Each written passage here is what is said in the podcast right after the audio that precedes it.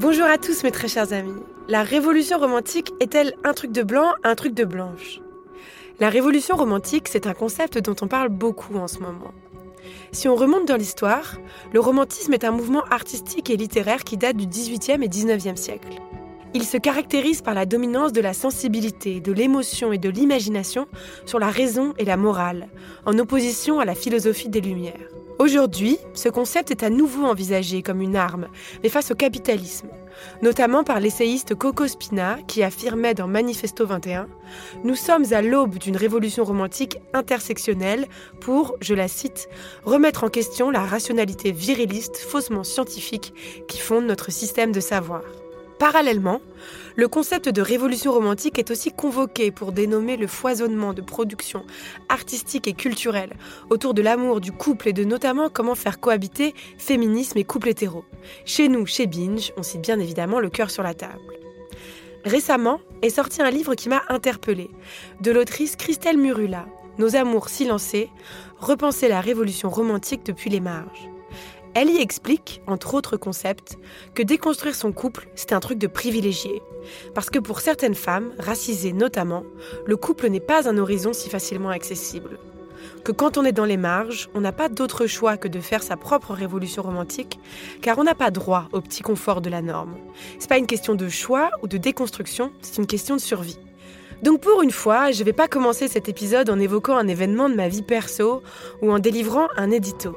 Non, Aujourd'hui, je vais fermer ma gueule et écouter, en posant deux trois questions quand même. La révolution romantique est-elle donc un truc de blanc, un truc de blanche?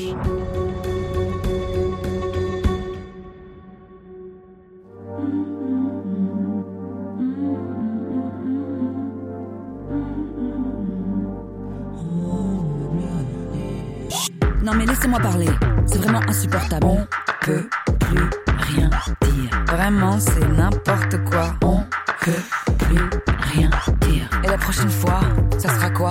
On hein peut plus rien dire. Qu'est-ce que c'est que ça? On peut plus rien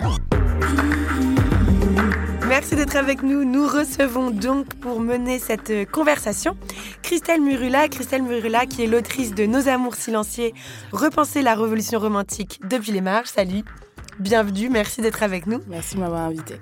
Et Douce Dibondo, tu es poétesse et autrice. Tu as collaboré à l'ouvrage collectif Fruits de la colère, Embrasser nos débordements. Et tu as géré le podcast Extimité depuis 2018. Ma première question, elle s'adresse à toi, Christelle. Euh, pourquoi as-tu voulu travailler, remettre en question ce concept de révolution romantique? Alors, euh, en fait, le, travail que j'ai fait sur ce livre, il a été hyper long. C'est-à-dire que je l'ai euh, pitché à ma maison d'édition, donc euh, les éditions d'Aaron, c'était juste après le confinement.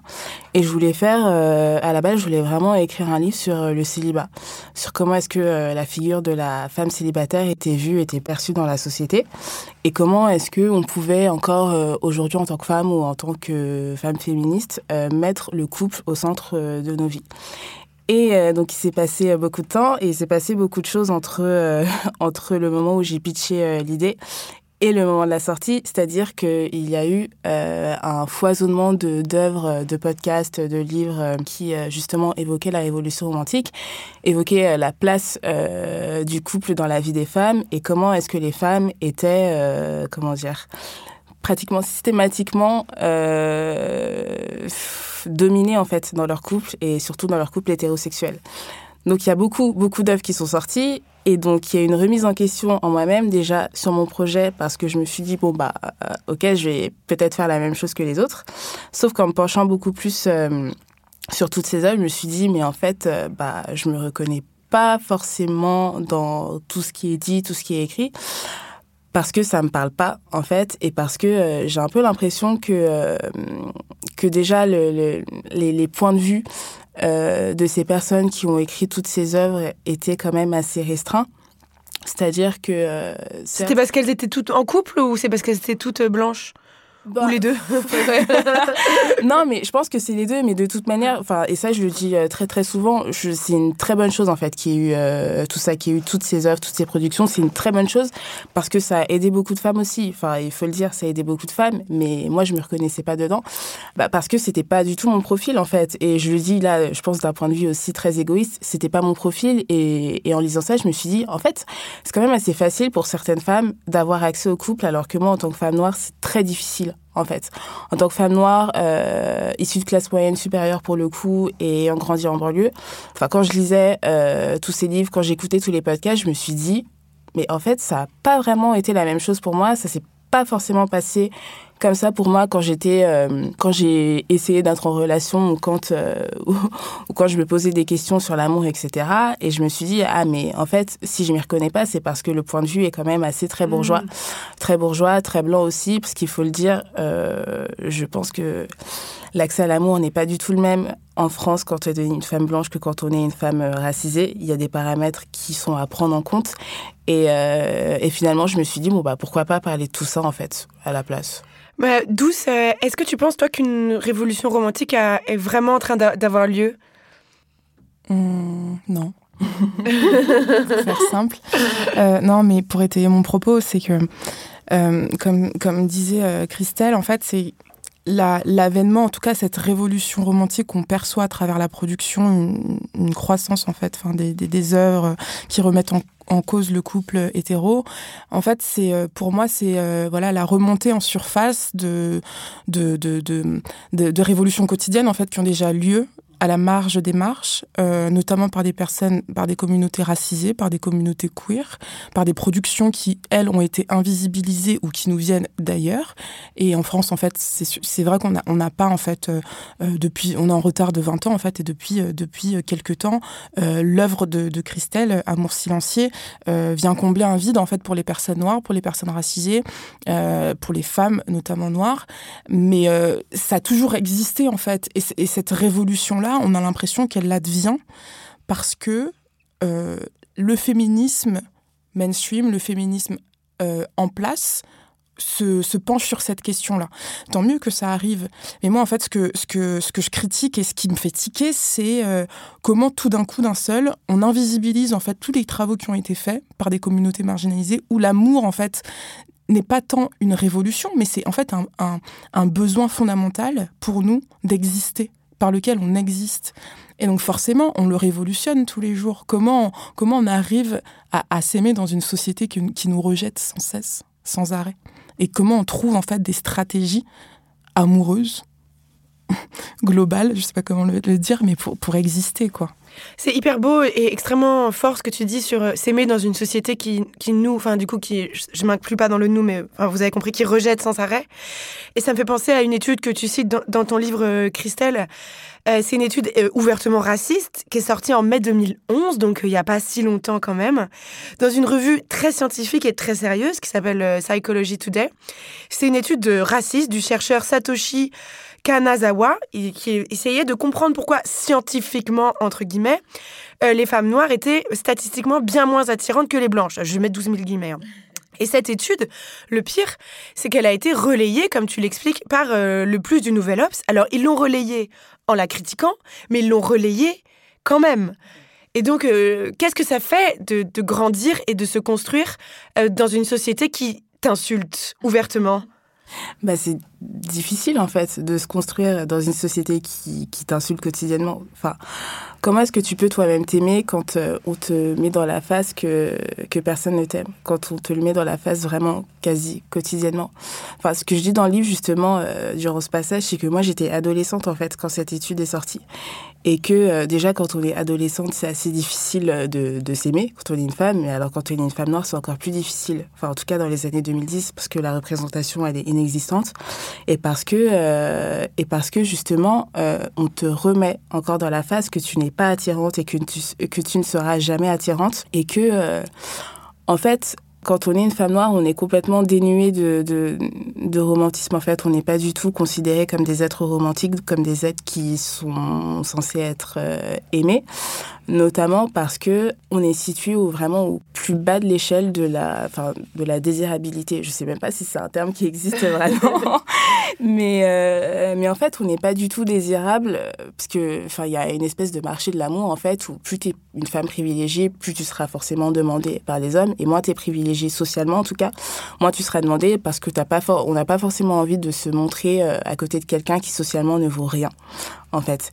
Et, euh, et cette étude-là, elle remontre encore une fois que socialement on ne vaut rien et que notre place dans ce marché de l'amour-là, eh ben, elle est égale à ça.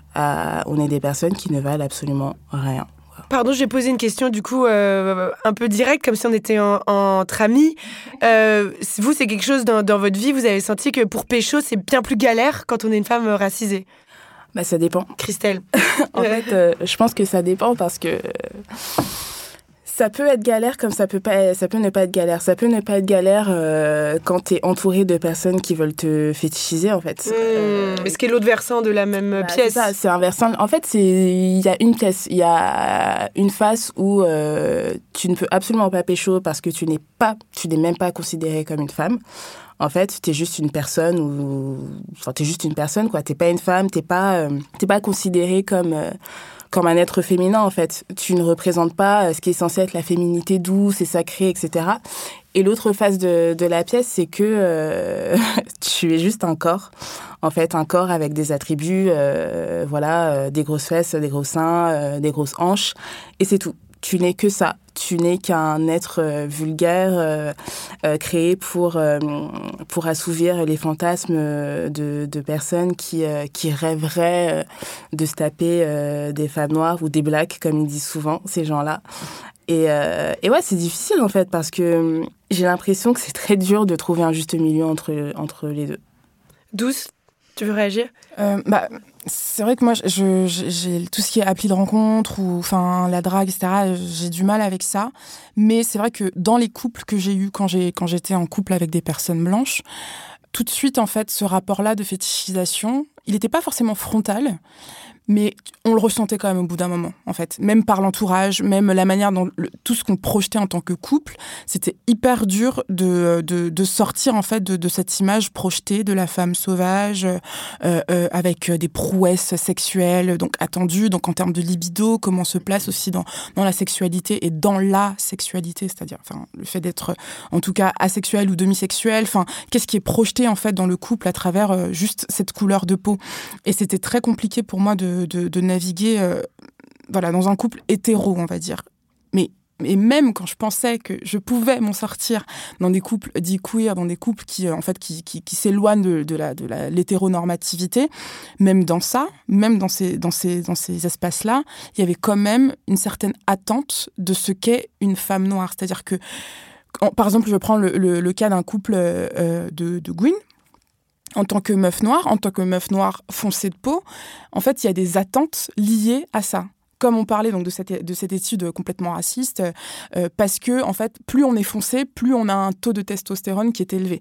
Donc, dans ton couple de lesbiennes, automatiquement, tu es censé incarner la butch, c'est-à-dire euh, la, personne qui euh, a une énergie masculine, donc en tout cas qui navigue avec des codes qui sont plutôt éloigné d'une certaine féminité attendue, douce, etc.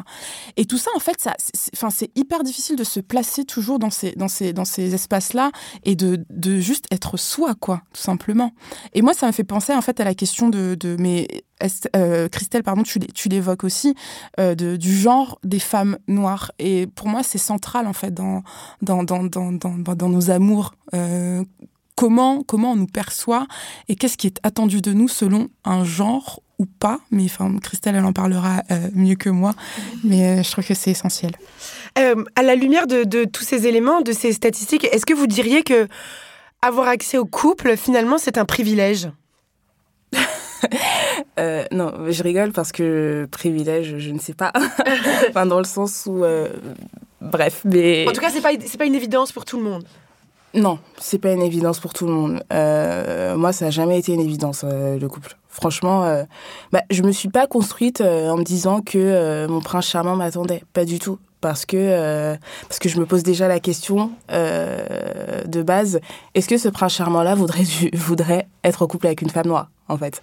Ça, va, ça va pas de soi de me dire que que le couple euh, hyper romantique, heureux, que l'histoire d'amour hyper euh, romantique m'arrivera parce que il faudrait déjà prendre en compte que je ne suis même pas sûre que euh, qu'une personne voudra m'aimer pour ce que je représente socialement.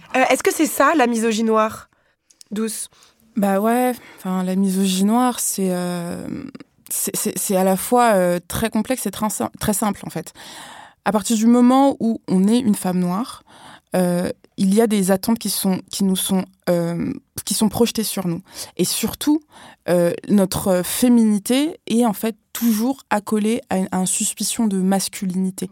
À une suspicion de on prend l'exemple par exemple de Ayana Kamura combien de fois elle s'est mangée des insultes en la comparant. Moi j'ai été comparée à, à, des footballeurs par exemple. Ayana Kamura aussi et en fait, les gens euh, se disent, mais non, mais c'est marrant, mais en fait, ils se rendent pas compte que ce sont des choses récurrentes, que ce n'est pas de, l'ordre de l'individuel, en fait. Ce sont des choses qui sont euh, systémiques. Et ça, c'est une des faces en fait de la misogynoire, mais c'est aussi euh, le fait d'être euh, vu, perçu comme des personnes trop bruyantes, trop, par exemple les niafou, les fatou, en fait toutes ces insultes là qui, enfin fatou c'est un prénom, soit comme tu dis très bien dans ton, livre Cristal, j'ai kiffé, c'est juste un, mais en fait et en fait ça vient en général pas pour expliquer, c'est devenu un, une, insulte, un archétype. C'est ça. Mhm. Beyoncé Koulibaly, enfin, je sais plus à l'époque, mais it was a mess. C'était vraiment, sur Twitter, etc. Il y avait des insultes, mais pas possible sur ces, femmes noires, en fait, qui sont, bah, pour moi, flamboyantes, qui sont punk, même, comme le dit si bien Amandine Gay. Euh, les Niafou, en fait, is a new punk, parce qu'en fait, elles, elles, se laissent pas, elles se laissent pas écraser, elles sont là pour qui elles sont. Euh, avec leur style, etc. Mais ça, ça a été mal perçu parce que pour moi, le genre, justement, c'est un, c'est un, c'est même pas un spectre, c'est une spirale, en fait. Plus on, plus on va dans les extrêmes de la féminité, plus on est perçu comme hyper agressif, parce que c'est une féminité qui est hyper agressive. Et, notamment avec les, euh, les, lesbiennes aussi, euh, les hard, femmes, parce qu'on est dans des, ongles qui font peur, on est dans une beauté, en fait, qui est limite alien. Et en fait, ça fait peur aux mecs. Et les femmes noires, c'est ça qu'on fait. Dans notre hyper féminité, il y a une sorte d'agressivité, et tout de suite, on est renvoyé à ce truc de misogynie noire. Ah, mais si t'es trop féminine, c'est parce que en fait, soupçon de, de, de, en fait, t'es un mec ou enfin. Et, et, pour moi, c'est ça la, la, la, misogynie noire, mais on pourrait en parler euh, des heures. Christelle, oui, vas-y. En fait, j'ai l'impression que, que femme noire, c'est vraiment un genre à part entière. Et que euh, c'est très difficile, en fait, de se libérer de la misogynie noire ou de ne pas être victime, en fait, de misogynie noire. J'ai l'impression qu'il y a un truc aussi de, euh, de ce qu'on représente dans l'espace public. en fait, toi, tu l'as très bien dit, c'est la misogynoire, c'est aussi nous reprocher d'être, euh, bah, d'exister en fait, tout simplement, de euh, d'être parfois peut-être excessive, de, euh, de juste parler dans la rue, peut-être de parler un petit peu trop fort, mais c'est aussi beaucoup lié au corps en fait, parce qu'on a des corps qui sont très caricaturés. Euh, tu l'as dit, Aya Nakamura, par exemple, on l'a comparé mille fois à, des footballeurs. Moi, j'ai été comparée à des footballeurs. Toi, Douce, t'as dit que t'as été comparée à, des footballeurs. Euh, et ça va aussi de pair forcément avec le fait que plus t'es foncé, moins t'es considérée comme une femme.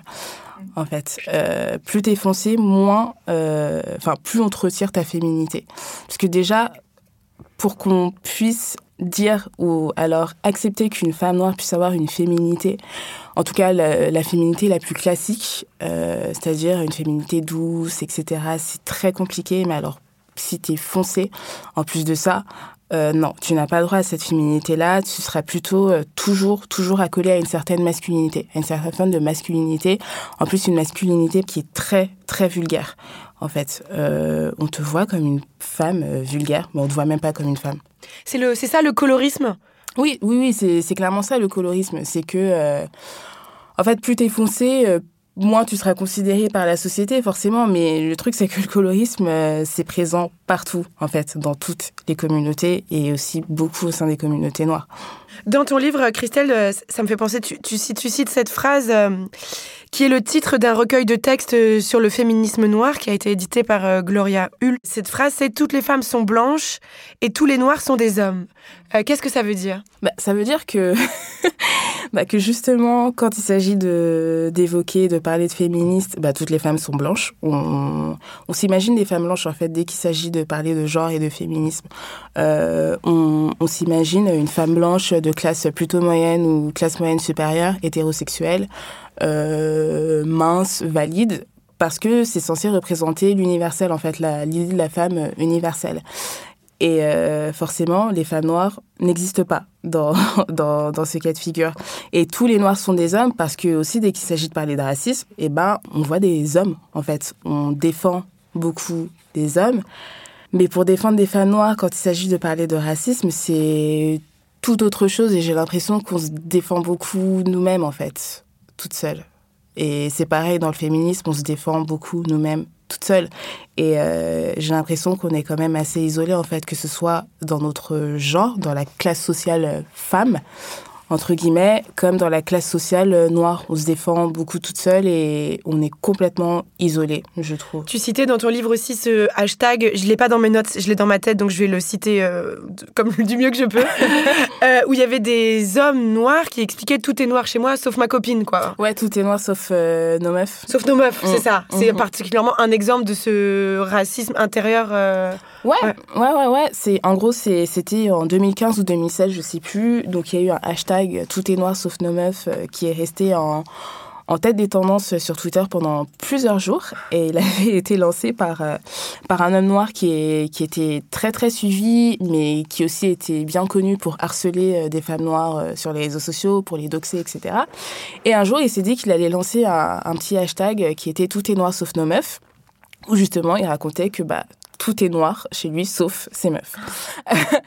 et, euh, et donc il y a beaucoup d'hommes noirs qui se sont joints à lui pour, euh, pour faire des tweets euh, qu'il considérait assez drôles, beaucoup d'hommes blancs, beaucoup d'hommes de toutes les, de toutes les races en fait. Et ça montre bien à quel point euh, bah, la misogynie noire en fait n'est pas forcément l'apanage que des personnes blanches. Euh, la misogynie noire, elle euh, provient de tout le monde, d'absolument tout le monde. Et, euh, et ce que je dis dans le livre aussi, c'est que justement en partant de, ce, de cet exemple-là, certes, il y a beaucoup de racisme. Enfin, les, femmes noires subissent beaucoup de racisme quand elles sont, par exemple, en couple mixte, même si je trouve que couple mixte, ça veut rien dire. Mais c'est pas pour autant qu'elles seront beaucoup plus protégées dans les couples noirs, quoi. Douce, je te vois prendre plein de notes. Bah euh, ouais, en fait, enfin la, citation précédente quand tu dis euh, bah, toutes les femmes sont blanches et tous les hommes sont noirs, et en fait la suite c'est mais nous sommes quelques-unes à être courageuses. Et en fait moi je m'accroche à cette phrase là euh, parce que c'est vrai que la question du genre en fait des femmes noires, elle remonte à euh, bah, la période esclavagiste et euh, comment en fait on était en fait perçus comme des objets meubles euh, appartenant à aux propriétaires. Et en fait la, la, féminité, le genre des femmes noires n'était pas du tout quelque chose, c'était pas une réalité en fait. Donc on était euh, à, la, à la même enseigne que les, que les hommes noirs. Et en fait depuis, on se bat d'une certaine manière à, à, à, à récupérer en fait euh, cette, cette humanisation à travers le genre. Sauf que le genre perçu en Occident, bah, comme tu l'as très bien dit, on ne convient pas en fait à cette, à cette féminité euh, qui est euh, bah, qui est très blanche, euh, enfin voilà, très cadrée, etc. Et la question du genre, c'est pour ça que moi en fait quand je parle de, de, révolution romantique qui n'advient pas, pour moi la question du genre elle est fondamentale.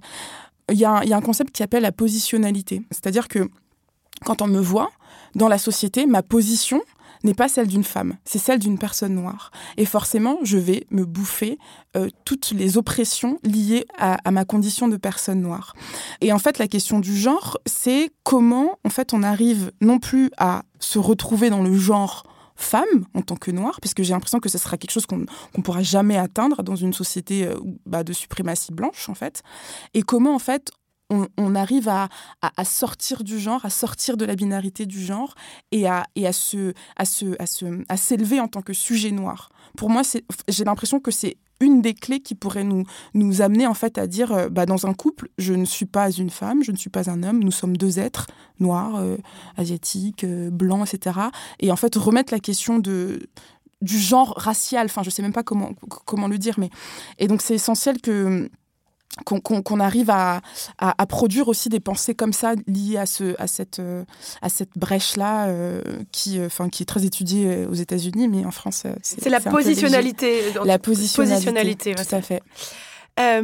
Qu'est-ce que le, le, concept d'amour noir douce? C'est marrant, j'avais écrit un article en 2016 s'appelle, qui s'appelait Au fait, c'est quoi le Black Love? Parce que c'était très euh, glamourisé en fait. C'était tout le temps des, des, stars, euh, machin. En général, bon, on, on, louait en fait des footballeurs qui étaient avec des femmes noires tellement c'est rare en France, tu vois. Et c'était ça le black love, tu vois. Et, euh, et, en fait, je me suis posé la question. Et pour moi, l'amour noir, bah, c'est l'amour communautaire, mais c'est un amour qui à la fois qui, est tout le temps en mouvement en fait. C'est un amour qui vient de l'intérieur, qui se nourrit soi-même, c'est-à-dire où en fait tu, tu, déconstruis, tu reconstruis tellement de choses sur euh, bah, ton apparence, sur euh, ce que tu as hérité de transgénérationnel, de ce que tu vis au quotidien, et aussi comment en fait cet amour-là tu le tu le déverses pour ta communauté. Au-delà même du couple, au-delà même des, des, amitiés euh, interpersonnelles ou de la famille, c'est bien plus large que ça. Euh, quand euh, Aïssa a dit I'm rooting for everyone who is black, pour moi, je me reconnais dans ça. Même si bon, il y a des différences aussi. Enfin, est-ce que est-ce que je soutiens Kanye West ou Jay Z alors qu'ils sont millionnaires, mais juste parce qu'ils sont noirs? Mais bon, dans, l'ensemble, pour moi, c'est ça l'amour noir. C'est un amour communautaire qui est genre. Euh, qui, qui, a la racine même de, de, mon être. Mais je suis complètement d'accord avec cette définition de l'amour noir parce que c'est vrai que euh, j'ai l'impression qu'on fait beaucoup de raccourcis dès qu'il s'agit, parler, dès qu'il s'agit de, parler de Black Love, un raccourci à l'amour romantique en fait. Et euh, on ne s'arrête ça, systématiquement ça, alors que pour moi c'est pareil, l'amour noir c'est vraiment juste bah, aimer sa communauté noire, la soutenir, euh, pas conditionnellement évidemment, mais juste euh, se réjouir de voir qu'on peut aussi s'aimer soi-même dans une société qui ne nous aime pas. Euh, c'est soutenir, comme tu l'as dit, les Noirs, comme l'a dit Issaré, c'est vraiment essayer de nous valoriser au maximum et faire en sorte qu'on puisse euh, qu'on puisse s'aimer en fait tout simplement. Sauf que bah ouais aujourd'hui euh, quand on nous parle de black love bah c'est que euh, c'est que le romantisme en fait c'est que l'amour romantique. Je voulais te poser une question Christelle justement par rapport à l'amour noir. Est-ce que tu penses que c'est possible pour deux personnes noires dans un couple hétéro de pouvoir nourrir cet amour noir là bah, en fait, loin de, des modèles du couple euh, occidental blanc, parce que j'ai l'impression qu'on est influencé aussi, euh, puisque bah, la suprématie blanche, c'est euh, aussi très colonial, même dans nos rapports amoureux. Est-ce que tu penses qu'on peut sortir de ce modèle occidental blanc et pouvoir nous bah, recréer un amour noir safe, bienveillant, même avec des hommes hétéros, quoi Bah oui, non mais oui, je c'est vrai que mon livre, il n'y a pas beaucoup d'espoir, mais en fait, j'ai beaucoup d'espoir. Et, et, je pense que je pense qu'il faut beaucoup s'inspirer de nos aînés aussi et, et, regarder nos aînés. Enfin, par exemple, quand je regarde mes parents qui sont mariés depuis euh, à peu près 150 ans, franchement, euh, bah, je vois que ça peut exister quand même. Cet amour noir où, vraiment euh, bah, on se valorise entre nous et on s'aime profondément. Et, et, mes parents ne sont pas nés en France, tu vois. Ils sont pas nés en France, ils sont arrivés en France il y a 30 ans. Et ils ont quand même gardé leur, euh, leur tradition et euh, leur, euh, leur racine congolaise malgré le fait qu'ils vivent en France depuis 30 ans. Donc je pense que ça existe forcément. Mais après, c'est clair que dans nos générations à nous, ça peut être beaucoup plus compliqué parce qu'on est parce qu'on a grandi ici déjà parce qu'on a grandi dans une société où le blanc était au centre en fait le blanc était toujours valorisé pendant que nous on était bah dévalorisés et que euh, quand tu te construis dans, un, dans une société pareille, c'est vraiment difficile de s'en affranchir en fait. Et c'est difficile aussi de pouvoir s'en affranchir au sein de son couple, même si tu as toute la volonté du monde pour euh, justement valoriser cet amour euh, noir-là. Quoi. Donc je pense qu'il faut, il faut vraiment regarder nos aînés aussi, même s'il y a beaucoup de choses à laisser de côté de leur part.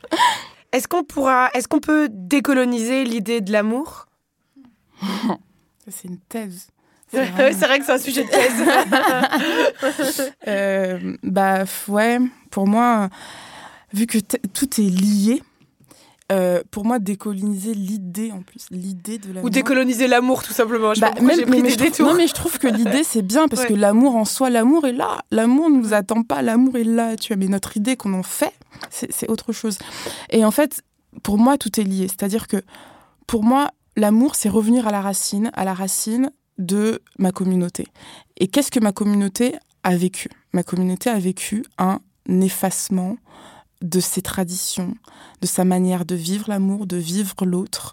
Quand je dis ma communauté, c'est donc la communauté noire, euh, donc euh, africaine à la base, qui s'est éclatée en, dias- en diaspora forcée, on va dire. Et, euh, en fait, où le, le genre, ou les sexualités, euh, la manière de, vivre la famille, euh, d'avoir une famille euh, éclatée dans le bon sens du terme, c'est-à-dire où en fait un enfant est élevé par l'amour de plein de personnes, de toute une communauté. Tout ça, en fait, moi, je veux revenir à ça. Donc, pour ça, il faut, il faut aller voir dans toutes les branches. Il faut aller voir dans le, genre, il faut aller voir dans les sexualités, euh, comment, en fait, il y avait des femmes qui étaient en couple, qui étaient inscrites dans la société et qui élevaient des enfants qui avaient, qui n'étaient pas en marge et qui étaient acceptés. Et c'était, c'était un fait. Sauf que l'Occident est venu à saper tout ça, euh, à créer donc des migrations, c'est-à-dire que bah, les personnes noires en général euh, bah, sont, ont été exilées de leur, euh, de leur territoire, de leur terre, pour s'inscrire dans, un, dans une réalité occidentale. Et depuis, on a perdu cet amour-là, on a perdu cette manière de, de, de, de voir en fait et de vivre un amour qu'on a toujours eu. Et c'est très compliqué. euh, par exemple, quand je parle de élever un enfant, euh, en Occident avec plusieurs personnes, mais comment tu fais? La réalité te ramène aussi, tu te cognes au mur de la réalité. Comment tu arrives à Et notre nouvelle, notre génération, j'ai l'impression qu'on s'interroge aussi sur ça. Il y a des formes de, euh, bah, des amitiés amoureuses, où il y a des des manières de vivre aussi euh, en coloc ou peut-être dans des squats. Enfin, j'en sais rien, mais en tout cas, il y a des balbutiements, euh, même si pour les personnes noires, c'est compliqué aussi. Nous, on n'a pas encore ce niveau-là. Pour nous, on, aimerait, par exemple, atteindre la propriété pour euh, enfin se sentir en sécurité et vivre cet amour et cultiver cet amour en famille. Et alors qu'il y a, d'autres communautés qui sont, elles, déjà dans un truc de on va éliminer la famille parce que. Enfin, donc il y a des modalités qui sont, qui sont très compliquées. Mais en tout cas, décoloniser, ouais, euh, l'idée de l'amour, c'est. euh, déjà aller chercher dans l'histoire, euh, euh, raconter des histoires, raconter des poèmes, écrire des livres, faire des, de la théorie, tout ça, remettre tout ça au goût du jour, quoi. Apporter de l'information. Je suis contrainte de vous interrompre une petite minute. On se retrouve juste après cette petite pause.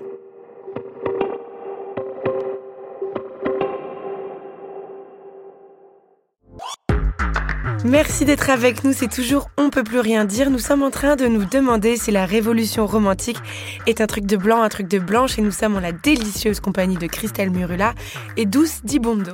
Je profite de cette petite pause pour vous dire que si vous aimez cette conversation, n'hésitez pas à venir la poursuivre sur Instagram en suivant Binge Audio.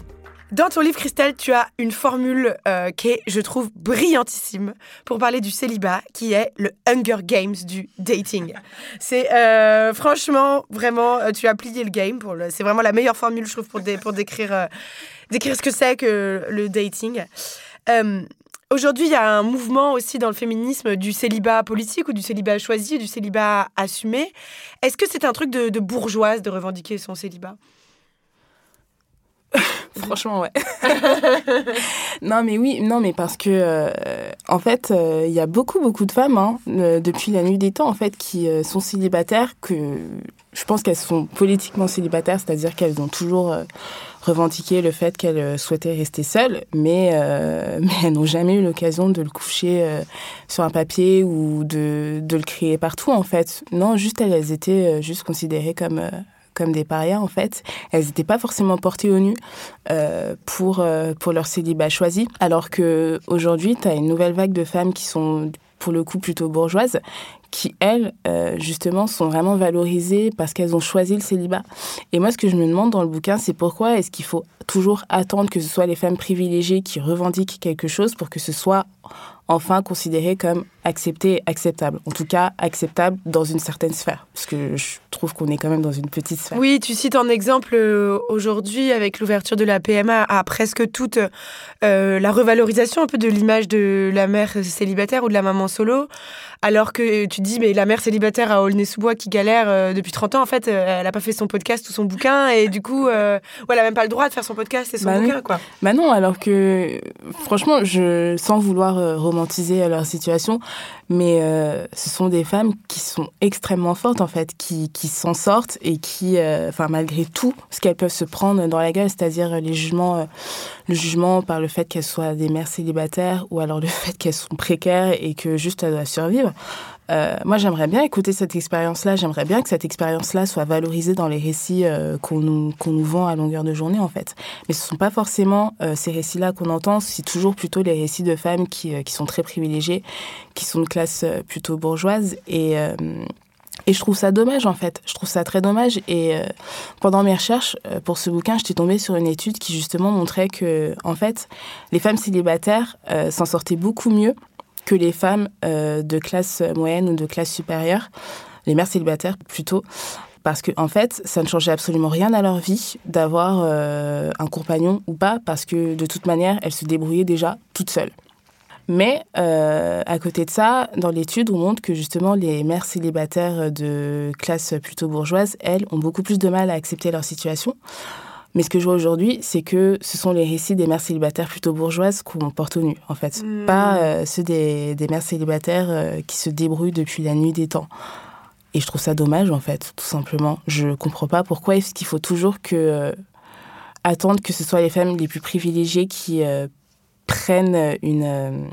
qui légitime ou Voilà, qui glorifie une situation. c'est ça, c'est Mm. ça en fait, qui légitime une situation alors que euh, ça existe depuis la nuit des temps et par des femmes euh, beaucoup plus précaires qu'elles. Douce Ouais, mais je- moi j'ai l'impression que c'est en fait euh, c'est un aval de la société parce qu'on est dans une, euh, une époque très euh, libérale et très euh, euh, euh, boss euh, boss friendly euh, où, euh, où en fait euh, c'est en fait c'est la question de la nécessité et du choix.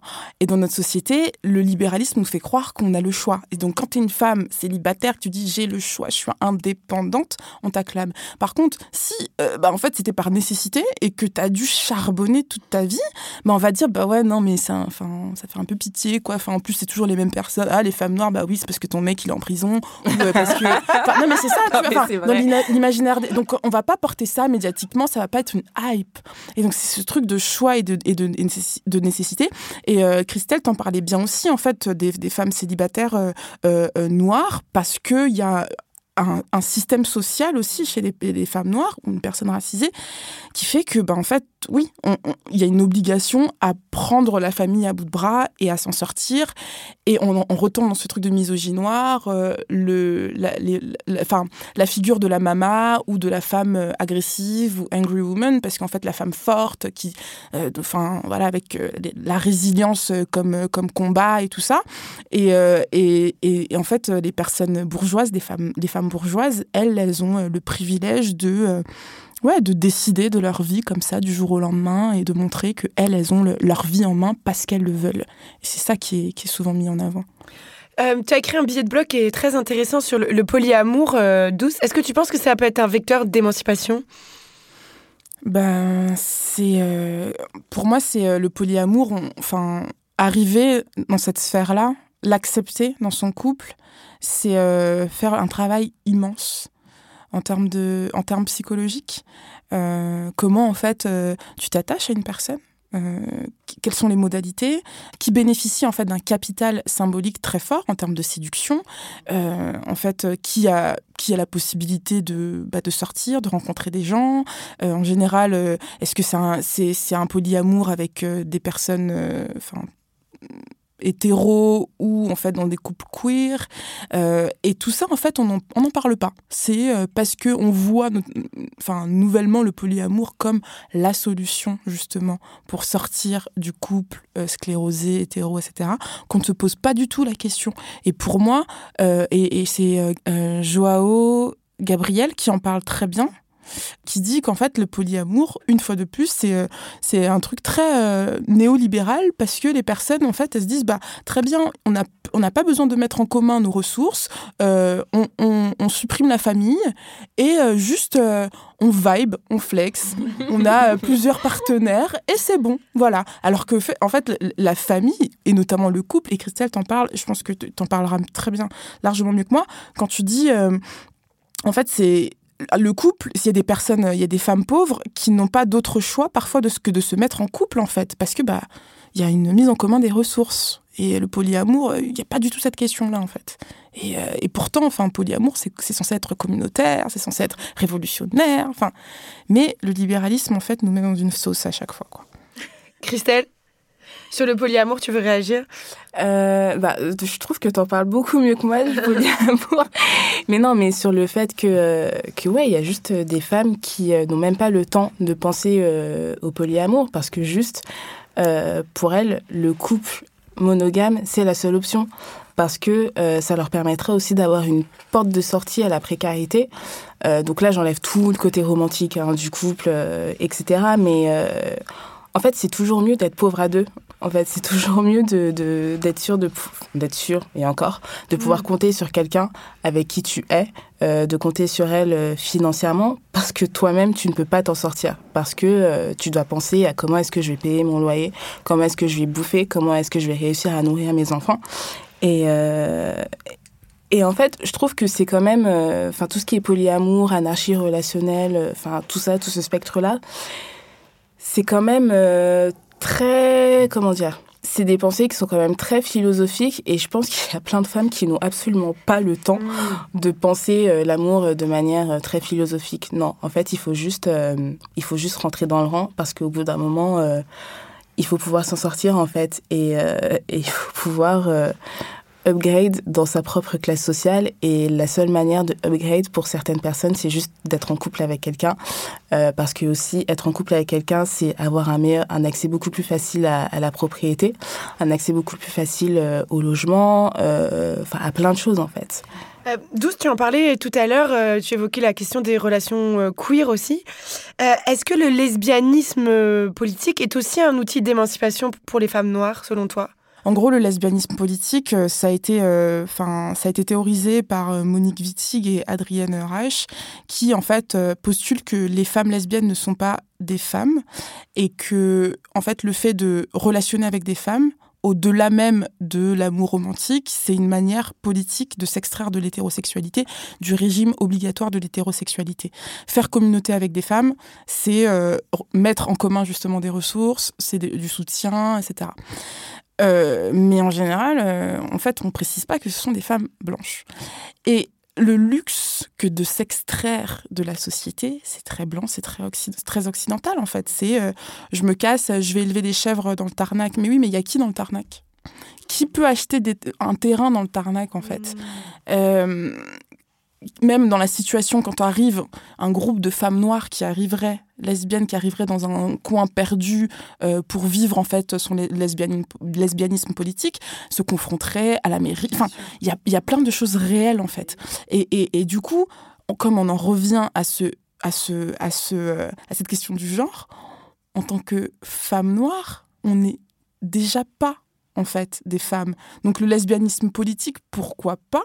Mais il ne, il, il, nous, il ne sert pas à grand-chose, en fait. En tant que lesbienne noire, sans la, la lesbianité, je suis déjà pas une femme. Donc, euh, et en fait, c'est ce qui a été reproché euh, à Monique Wittig et même avec, à, à Judith Butler, euh, parce qu'en fait, elle s'est inspirée des, euh, des, euh, de, des, des, essais, des manifestes de, de, du combat River, donc celle qui disait toutes les femmes sont blanches, tous les noirs sont, mm -hmm. sont des hommes parce que elles, avaient déjà posé en fait le postulat en disant bah nous en tant que femmes noires on n'est pas des femmes donc votre lesbianisme politique pourquoi pas mais nous on n'a pas le luxe de s'extraire de la société en fait. On doit euh, on doit euh, s'ancrer dans la société et surtout en tant que afroféministe notre rôle, entre guillemets, notre, notre volonté, c'est de, bah, la libération noire. Et la libération noire, c'est autant les enfants noirs, euh, les petits garçons que les petites filles. Euh, c'est autant les hommes noirs, même si on prend cher et qu'on doit régler des choses aussi avec eux. Donc on peut pas s'extraire en fait de la société. Et moi, c'est ça, c'est une des critiques en fait que je que j'appuie, ouais, euh, en, me, en, me, basant sur le combat River, lesbianisme politique. bon, j'ai un peu des doutes. En tout cas, on a hâte de, lire ton poste. C'est vraiment hyper intéressant. Euh, on apprend plein de choses. Dans ton livre, Christelle, tu cites l'autrice euh, Fania Noël, qui explique que le besoin de désirabilité est beaucoup plus difficile à atteindre pour les femmes noires. Et donc, du coup, elles sont bien plus avancées que les autres femmes dans... Euh, euh, l'affranchissement du male gaze ou du besoin du male gaze.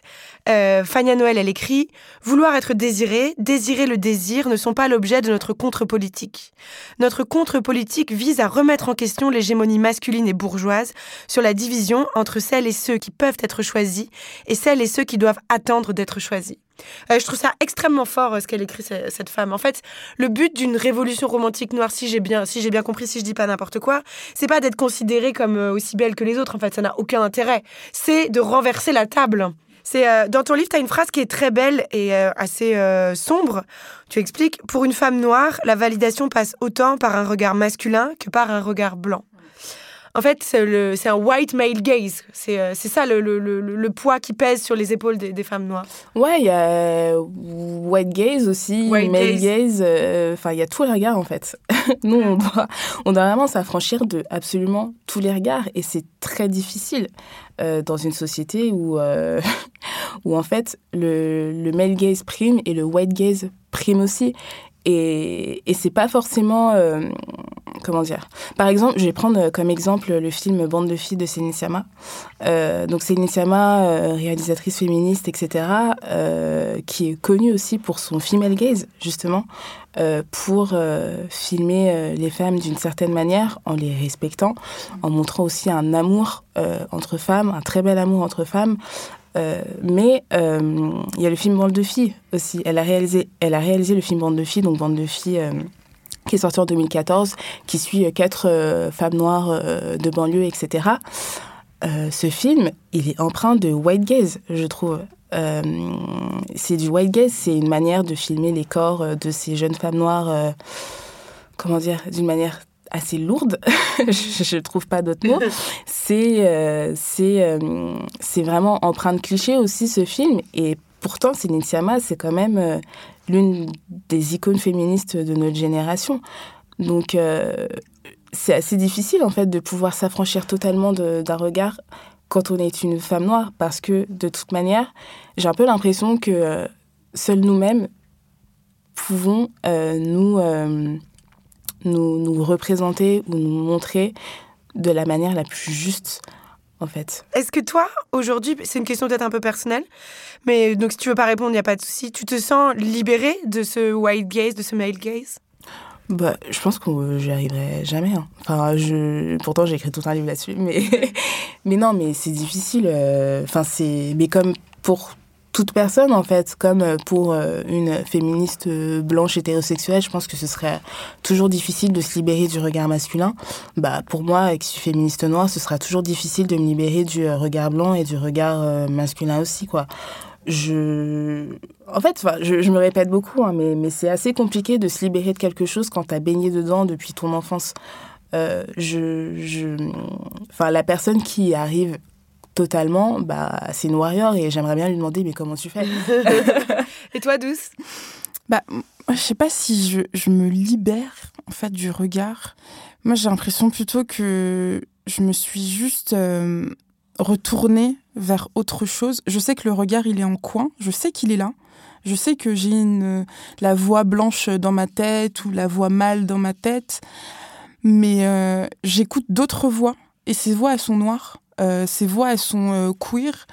Et ça me permet en fait de faire taire les autres voix et de et, d'apprendre aussi à les tuer. Enfin, le but c'est de les tuer, de, voilà justement de s'affranchir. Mais je pense pas que je, pourrais, euh, voilà, fondamentalement m'en libérer puisqu'on baigne dans, en Occident euh, où euh, tout nous rappelle en fait à quel point il y a une supériorité, même si désormais on nous fait croire que l'infériorité des Noirs n'existe pas. Mais en tout cas, on nous rappelle bien souvent que en fait la supériorité des, des hommes, des personnes blanches, etc.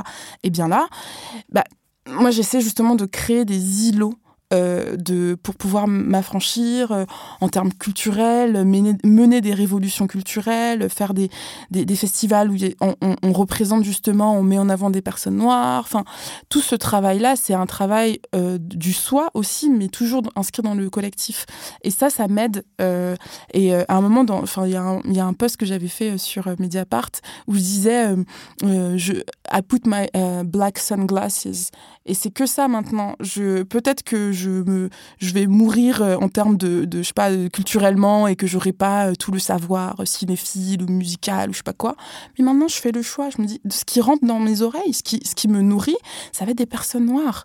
Parce que j'ai j'ai eh, passé 25 ans de ma vie en fait à, à même au Congo où je suis née, où il y avait que des personnes noires autour de moi, tout ce que je voyais à la télé, c'était que des personnes blanches. Donc euh, le lavage de cerveau, il a commencé très tôt et du coup, je me m'octroie le droit désormais vraiment de de, de, de, de consommer, en tout cas de vivre noir. quoi. Et ça, je pense que ça m'aide un peu. Merci beaucoup, merci à vous deux. C'était vraiment passionnant de vous avoir écouté. Merci d'être venu avec nous, Christelle Murula et Douce Dibundo. Euh, un grand merci aussi à notre chargée de production Charlotte Bex et à notre réalisateur Quentin Bresson. C'est déjà la fin de cet épisode. À très vite les amis, on se retrouve dans deux semaines.